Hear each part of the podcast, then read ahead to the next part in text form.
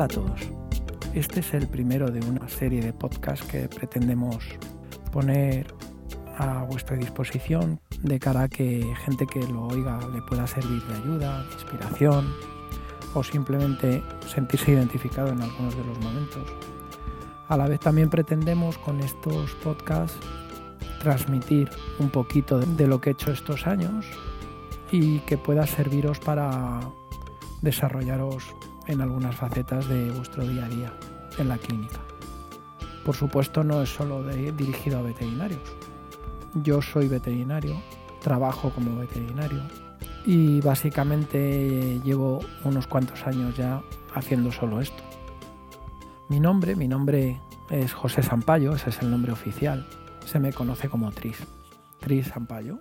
Es un nombre con el que me identifico plenamente y con el que me identificáis muchos de los compañeros con los que trabajo, con lo cual yo creo que puede ser un buen encabezamiento para estos podcasts.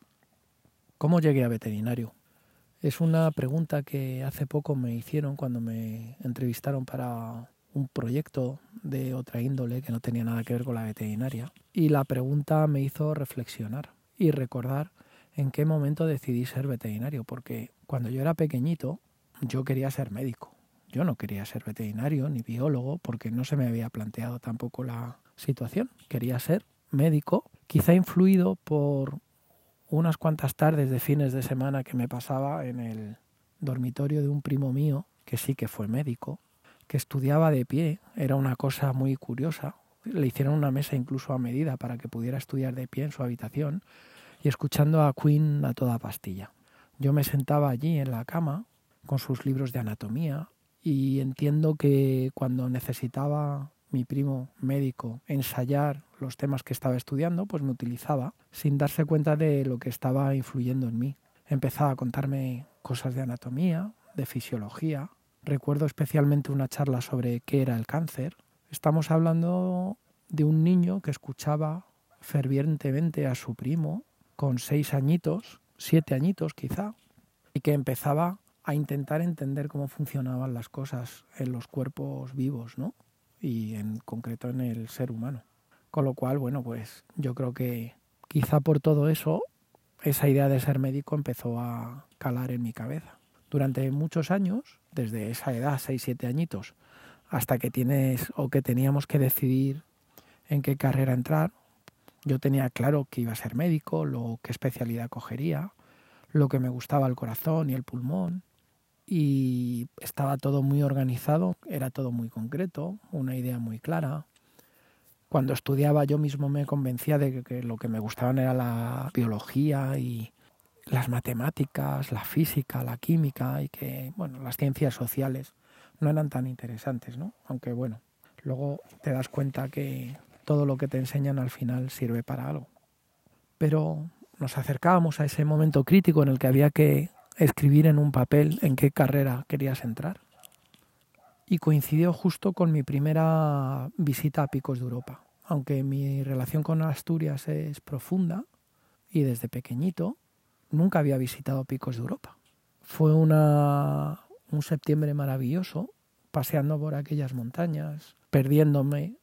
Para los que conocéis Picos de Europa, pues alguna de esas bajaditas desde los altos son curiosas, ¿no? Y algo pasó en mi cabeza que cuando llegué a Madrid otra vez y teníamos que firmar aquel papel, esos días en el campo y en contacto con la que es mi tierra de corazón, pues me hicieron dudar mucho de qué es lo que quería ser.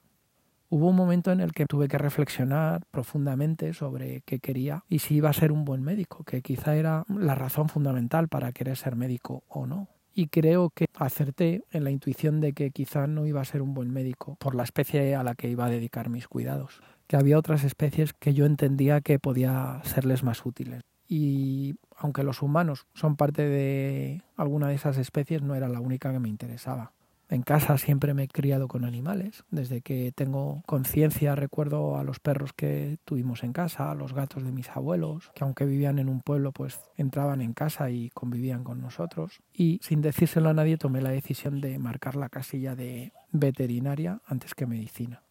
Yo a mí mismo me engañé diciendo, bueno, si no tengo nota suficiente para entrar en veterinaria, pues entraré en medicina y lo dejo al destino Pero claro, en esa época y aún ahora la nota para entrar en medicina era más alta, con lo cual poner veterinaria primero estaba claro, ¿no? La pregunta es, ¿qué te haces cuando entras en la facultad? Y la primera clase es de etnología, que habla de las razas, ahí te emocionas. Y de repente vienen las siguientes, ¿no? Física, química, matemáticas, inglés, teníamos inglés en aquella época, anatomía. Yo creo que era la anatomía y la etnología las únicas asignaturas que tenían un poquito que ver con lo que yo entendía que era la veterinaria. Y ahí empecé a darme cuenta de que en la facultad quizá mm, no me iban a enseñar lo que yo quería aprender. Aún así, bueno, es un trámite que hay que pasar y durante los años de carrera aprendes muchas cosas porque la veterinaria es muy variada, no aprendes como hemos visto en estos días y hemos reivindicado por activa y por pasiva, los veterinarios no solo somos los médicos de los animales, sino que tenemos una función muy importante de sanidad pública. Controlamos prácticamente todos los alimentos que llegan a los humanos, si no todos los alimentos, todos los de origen animal, evidentemente. Controlamos sitios públicos donde hay consumo de alimentos, muchas funciones dentro de esa sanidad. Luego sabemos de medicina de grupo, nos enseñan mucha medicina de grupo, que eso es quizá cuando tienes otro segundo golpe mm, duro, al menos desde mi punto de vista, cuando te dicen que no importa el individuo, importa el grupo y que cuando se toman medidas para proteger la sanidad del colectivo, a veces individuos sufren o se descartan, ¿no? como hacemos en ganadería que a veces pues se sacrifican animales porque son un peligro hacia el resto del colectivo. Visión dura, pero bueno, es parte de nuestro trabajo. Igual que la producción animal, en la que nos preocupamos del bienestar animal, por supuesto, pero de que los índices de productividad de una explotación pues sean los adecuados para que sean rentables. La capacidad de investigación, la posibilidad de acceder a la enseñanza en institutos, en fin, todas estas cosas que ya todos conocéis. El caso es que a medida que avanzaba en la carrera, fui descubriendo todas estas facetas de la profesión que realmente me interesaban mucho. Hasta tal punto que cuando acabé la carrera, por fin, tardé muchos años, por cierto, soy de esos torpes o lentos que tardamos ocho años, ocho años y un febrero, entonces se podría considerar como nueve años. En parte porque me interesaban muchas cosas y en parte porque hay que reconocer que a la hora de clavar los codos eh, tengo la capacidad de estudiar y de trabajar en lo que me gusta, pero cuando no me gustaba algo soy bastante reactivo y lucho. Durante la carrera, otra de las razones por las que tardé tanto, desde tercero perseguí la posibilidad de entrar como alumno interno de la asignatura en la que elegí, que era cirugía y cirugía de grandes. Cirugía de grandes porque el caballo era uno de los pocos animales con los que no había tenido contacto estrecho y me pareció que era el sitio y el lugar para tener ese contacto. Entonces yo todo interesante de mí, pues fui muy pesado hasta que me aceptaron como alumno interno en cirugía de caballos. Fueron unos años maravillosos. Estar en el quirófano compartiendo con mis compañeros momentos duros y momentos muy productivos y satisfactorios también, pero sobre todo conviviendo, ¿no? Sufriendo, levantándote a las 3 de la mañana cuando tenías guardia a controlar a los animales y ponerles la medicación o directamente sin dormir toda la noche de guardia. Recuerdo cómo nos enfadábamos cuando había una cirugía a las 2 de la mañana y no nos llamaban si no estabas de guardia, ¿no? Era un acuerdo que teníamos todos los internos de cirugía de si había una cirugía llamarnos a todos para que pudiéramos ir a, a, verlo. Hasta ese momento en la facultad no se operaban muchos caballos y recuerdo que el primer año que yo fui interno fueron 150 caballos. Fue intenso y las recuperaciones intensas, los cuidados intensos, pero toda esa intensidad me llevó a descubrir una parte muy bonita de la profesión, aunque dura, pero ya empezaba a aclararme mucho las ideas. Tuve la oportunidad de colaborar con un profesor, Javier López San Román, que en ese momento pues entraba, acababa de entrar hacia un año como profesor en la facultad y que iba a hacer su tesis doctoral en artroscopia. Entonces recuerdo que pidió voluntarios para ayudar y poca gente se ofreció, o casi nadie, para ser sinceros. Y a mí me pareció muy interesante. El día que tuve el primer endoscopio en las manos ya tuve claro que de una forma u otra lo que quería acabar haciendo era endoscopia. Y durante dos años estuvimos operando caballos, yendo, esto va a sonar un poco gore, pero levantándonos a las 5 de la mañana para ir al matadero de Madrid, los jueves que sacrificaban caballos para obtener patas y poder practicar los abordajes al carpo, al tarso, al menudillo. Ese día empezábamos comiéndonos todos los donuts de chocolate de la facultad en cuanto abrían el bar y una vez habíamos acabado con los donuts nos metíamos en el prequirófano, diseñamos incluso un carrito para poder colocar las patas adecuadamente. Traíamos el primer carro de endoscopia que había en la facultad con endoscopia rígida y nos matábamos a hacer artroscopias hasta las 7, 8 de la tarde cuando los ojos ya no daban más de sí. Estamos hablando del año 91, 1991, ya hace un rato, ¿eh? Madre mía, estos son los momentos en los que te empiezas a dar cuenta de, de la experiencia que tiene. Mientras era interno, fui concentrándome en cómo poder desarrollar esa inquietud que empezaba a crecer en mí y las noches de guardia que estábamos más tranquilos, en los que podíamos simplemente poner las medicaciones a los caballos hospitalizados y no teníamos mucho más que hacer, mm, pedí a un amigo en anatomía patológica un poco a escondidas que me consiguiera cadáveres de perro para empezar a hacer artroscopia, que era lo que tenía súper claro que quería hacer en mi vida, también en pequeños animales, en perros, porque durante la carrera y después durante ya empezando en el mundo laboral y hasta ahora, tenía claro que no me quería circunscribir a una única especie. Me gustan muchas especies y lo que decidí fue especializarme un poquito en lo que hago, que es endoscopia y cirugía de mínima invasión, pero no necesariamente en una especie. De hecho, ahora mismo pues colaboro en algún centro de formación en la que también trabajo con médicos, enseñándoles también a hacer endoscopias sobre modelos animales para transmitirles el manejo y, y las técnicas que luego les van a servir en su día a día con nuestros pacientes humanos. ¿no? Entonces, bueno, tenía claro que quería trabajar con muchas especies y, ¿por qué no?, en perros también. Y entonces aprovechaba entre medicaciones y medicaciones, entre las 3 y las 6 de la mañana, esas tres horitas, no había nadie en la, facultad, en el hospital de la facultad, cogía mi carrito de endoscopia, mis cadáveres de perritos y empezaba a artroscopiar pues lo artroscopiable, que en ese momento y con las ópticas que teníamos eran la rodilla y poco más una articulación, por cierto, muy complicada de artroscopiar, pero claro, en ese momento no lo sabía. Una de las cosas que han sido constantes en mi vida es ser autodidacta en muchas cosas quizá porque no tenía las posibilidades de conseguir formación de otros y quizá porque algunas de las cosas que se me ocurrían pues no encontraba dónde formarme. Es verdad que no había internet, no podías localizar esos sitios donde formarte, económicamente tampoco tenía esa capacidad, pero siempre me ha gustado enredar, desarmar las cosas para ver cómo funcionan y aprender por mí mismo. Y una vez que he encontrado mis complicaciones y mis limitaciones, buscar ayuda. Eso es muy importante también. Creo que he sabido, en lo profesional al menos, cuando he llegado a mi límite de autodidacta, he buscado ayuda y, he tenido la suerte de encontrar mucha gente en mi entorno que me ha apoyado y me ha ayudado. Bueno, acabo la facultad después de esos nueve años intensos y salen unas plazas de residente en la facultad de grandes animales y me hago residente de la facultad. Claro, el sueldo que teníamos en aquel momento eran 98.000 pesetas. Estamos hablando de no llegar a los 600 euros, con los que yo me quería independizar, vivir en Madrid en mi propia casita, tener mi coche, ir a trabajar sin ningún problema. Se me hizo complicado.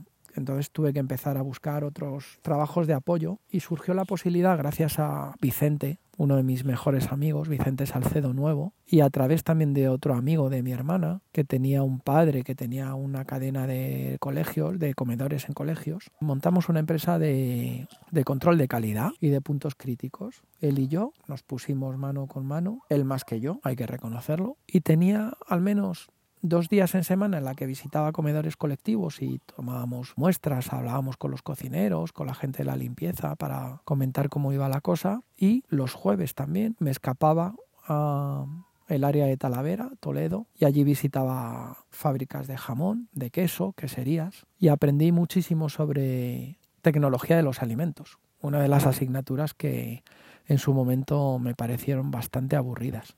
Pero llegamos a trabajar de tal manera que, por ejemplo, en las fábricas de quesos controlábamos la producción desde lo que se le daba a la oveja, la leche, la calidad de la leche, cómo se transportaba hasta la quesería y cómo se transformaba en queso. Y al final, el gratificante momento de probar los quesos y ver lo ricos que estaban. Fue una época muy bonita también y que me aportó ese refuerzo económico que me permitía jugar a ser veterinario en el hospital como residente y seguir en contacto con el quirófano y con los caballos. Apareció una mujer en mi vida, la mujer con la que todavía estoy casado, afortunadamente, y ese fue el primer momento en el que mi mundo pegó un giro, un giro enorme en el sentido de todo lo que yo pensaba que quería hacer el resto de mi vida, que era trabajar en un hospital como el de la facultad y enseñar, era otra de las cosas que me apasionaban. Conseguir un puestecito de profesor asociado, ir creciendo dentro del organigrama de la facultad, de repente me hizo ver las cosas de otra manera. Nos casamos, siendo residente todavía, y al mes de casarnos cuando estaba a punto de cumplir el tercer año de mi residencia en la facultad, decidí que la universidad ya me había dado todo lo que tenía que darme en ese momento, que realmente no podía plantearme en ese momento enseñar nada porque no sabía nada y que era el momento de buscar experiencias fuera y de enfrentarse al mundo externo para ver qué había. Dejé la universidad con una crisis cuando tomé la decisión y la puse encima de la mesa y fue efectiva, de repente tuve un vacío existencial, ¿no? Es como, ¿ahora qué hago con mi vida? Si he salido de la universidad, de fuera de la universidad no hay nada, nada que yo creyera que hubiera. Y esta mujer que os digo que me acompaña desde hace 20 años, me dijo, bueno, ¿no nos queríamos ir a Asturias? ¿No fue una de las cosas que me propusiste cuando nos conocimos? Pues coge la maletita, te coges el coche y te vas a Asturias a buscar trabajo. Y ese fue mi primer gran punto de inflexión en mi vida. Cogí la maletita y los esquís, que era invierno, y me subí a Asturias. Por supuesto, me encontré con un amigo maravilloso, gallego, gaitero, y que era profesor de esquí. Y me lo encontré en la estación y pasamos un día maravilloso. Hasta tal punto que cuando llegó la tarde dije, bueno, yo he venido aquí a buscar trabajo, pero no sé cómo va. Tendré que ir al Colegio de Veterinarios de Asturias y a ver qué me cuentan. Allí llegué, al colegio. Decidí que me quería colegiar en Asturias porque era el sitio donde iba a trabajar, seguro, lo tenía súper claro. Tres días antes tenía una crisis profunda de personalidad profesional y en ese momento lo tuve claro. Me pedí colegiarme en Asturias y allí mismo me dijeron, pues fíjate, esta tarde hay una reunión eh, para formar un grupo de recuperación de fauna salvaje. No os he contado esto, pero durante la carrera, además de ser interno de caballos, también era interno en un grupo de traumatología de aves rapaces. Colaborábamos con Grefa, una asociación de recuperación de fauna salvaje que hay en la Comunidad de Madrid. Y era muy curioso, ¿no? Había días que operaba un caballo de 450 kilos o 500 kilos y por la noche teníamos que operar un mochuelito de 100 gramos.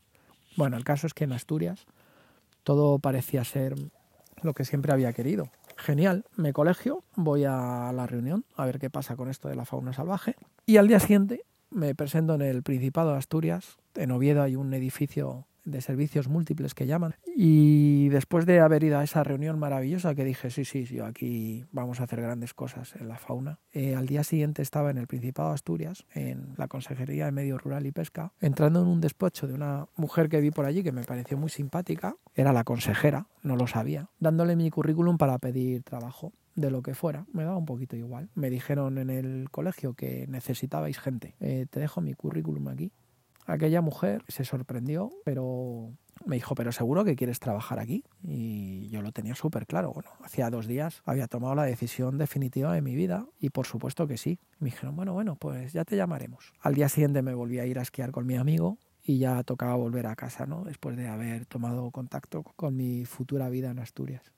Fue muy interesante porque no había llegado a casa cuando me llamaron diciendo que si quería empezar era un viernes, que si quería empezar el lunes podía empezar. Yo en ese momento era un poquito irreverente quizá. Dije, hombre, el lunes no, eh, ya me tomo esta semana, organizo las cosas en Madrid y a la semana siguiente voy. Y a la semana siguiente me vi trabajando en Asturias para el Principado, en la consejería, haciendo saneamiento. Los que no sepáis lo que es el saneamiento, es una de esas partes de la función de sanidad animal, pero que va muy unida a la sanidad humana, que se trata de tomar muestras de sangre y hacer una prueba de tuberculina que llamamos para ver si el ganado con que estamos testando pues tiene una serie de enfermedades. Se toman muestras se mandan al laboratorio y nosotros como autoridad competente certificamos que esos animales están sanos o que hay un problema y entonces hay que tomar medidas en ese matadero o donde, o donde toque. Me desconecté de toda actividad relacionada con la educación, con lo académico y mi única función era sacar sangre, pinchar tuberculina intradérmica, subcutánea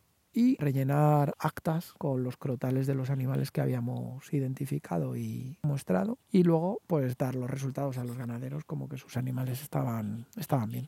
Fueron dos años maravillosos en los que, bueno, el sueldo era adecuado, tenía mucho tiempo libre y me dio tiempo de colocar la cabeza, de ver las cosas más tranquilo, lejos de un sitio como Madrid que todo va tan rápido y que la energía la necesitas básicamente para el día a día. Asturias me permitía terminar de trabajar, irme a la playita, tocar la gaita, todas esas cositas que nunca tienes tiempo, ¿no? Y luego de vuelta a casa siempre había tiempo para ir a tomar una sidra con los amigos. Fueron años que recuerdo con muchísimo cariño, viviendo en una casa preciosa, muy antigua, a la entrada de Oviedo, en un sitio precioso, la Plaza de Santullano, con una iglesia prerrománica delante de mi ventana.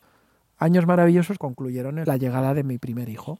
Cuando Marino llegó fue otro cambio brutal en nuestras vidas. Todo aquello que era lo normal empezaba a tambalearse y fue el momento en el que nosotros como colectivo, los veterinarios que trabajamos para el Principado haciendo saneamiento, decidimos denunciar al Principado para tener una plaza fija.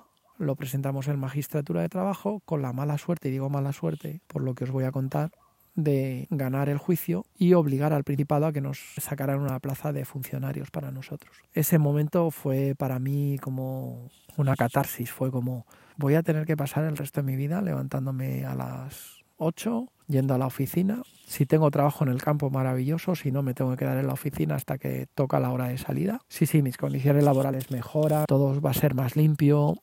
Mi coche va a oler posiblemente menos a vaca o a, o a oveja. Pero recuerdo perfectamente un día en un parque mirando a Bárbara embarazada todavía diciendo, esto creo que ha llegado a su fin. Y todo aquello que parecía que era lo normal y que iba a ser lo definitivo, se transformó en, pero yo no tenía esa idea de querer hacer endoscopia el resto de mi vida. Este es el momento de tomar la decisión. Y el día que nació Marino, esa misma semana, eh, anuncié mi dimisión en el Principado, decliné la oferta de ser un funcionario para el resto de mis días profesionales y adopté la posición de, bueno, pues me voy a reciclar, me voy a poner al día y voy a aprovechar este, este tiempo para conocer a mi nueva familia, ¿no? a mi nuevo hijo. Esto al final lo único que sacamos de moraleja es que lo que crees que es definitivo y que es para siempre puede cambiar de un día para otro.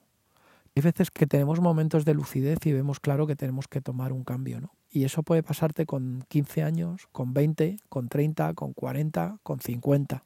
Yo ahora a mis 52 años eh, estoy pensando empezar otra vez y solo se me ocurren proyectos nuevos para iniciar, todo relacionado ya un poquito más orientado, lógicamente, pero queriendo darle un aire nuevo a todo, ¿no? Quizá eso es un poquito lo que me ha llevado a, empezar estos podcasts. Eh, ese momento fue en el que empecé hace ahora mismo 18 años y sé que son 18 años porque en unas semanas mi hijo tendrá 18 años y coincide justo con el momento en el que decidí empezar a hacer endoscopia. Y en todos estos años, 18 años ya, solo dedicándome a la endoscopia, han pasado muchas cosas. Intentaré por todos los medios transmitiros no solo esta historia personal que creo que es interesante de cara también a justificar algunas de las cosas que han ido pasando después y para que me conozcáis un poquito. Creo que, que es importante transmitir el sentimiento ¿no? que tengo. Primero que la veterinaria es una adicción, por eso lo de veterinadictos. Es una adicción porque una vez que entras en esta profesión es muy difícil pensar en hacer otra cosa. Muchos nos quejamos, comentamos lo duro que es, el poco reconocimiento social que tenemos en este país, lo difícil que es a veces la subsistencia a nivel económico y lo que tenemos que justificar que nuestro trabajo está orientado a ganar dinero porque es nuestro trabajo, por mucho que sea nuestra pasión también. Entonces esa adicción no te deja desengancharte y muchas veces nos cuesta dinero. Por mucho que a veces se piense que los veterinarios cobramos mucho por nuestros servicios, mm, hay muchos momentos en nuestra vida que nos cuesta más dinero que lo que ganamos. Pero la satisfacción ayudando a que la salud de la población sea mejor o ayudando a un ganadero a que sus animales vivan mejor llena tanto que es muy difícil prescindir de, las endorfinas que seguramente nos generan, ¿no? Y por eso como final, pues recalcar un poco una de las frases que he comentado. Aunque en algunos momentos he pensado que esto no era así, no trabajo solo de veterinario, yo soy veterinario.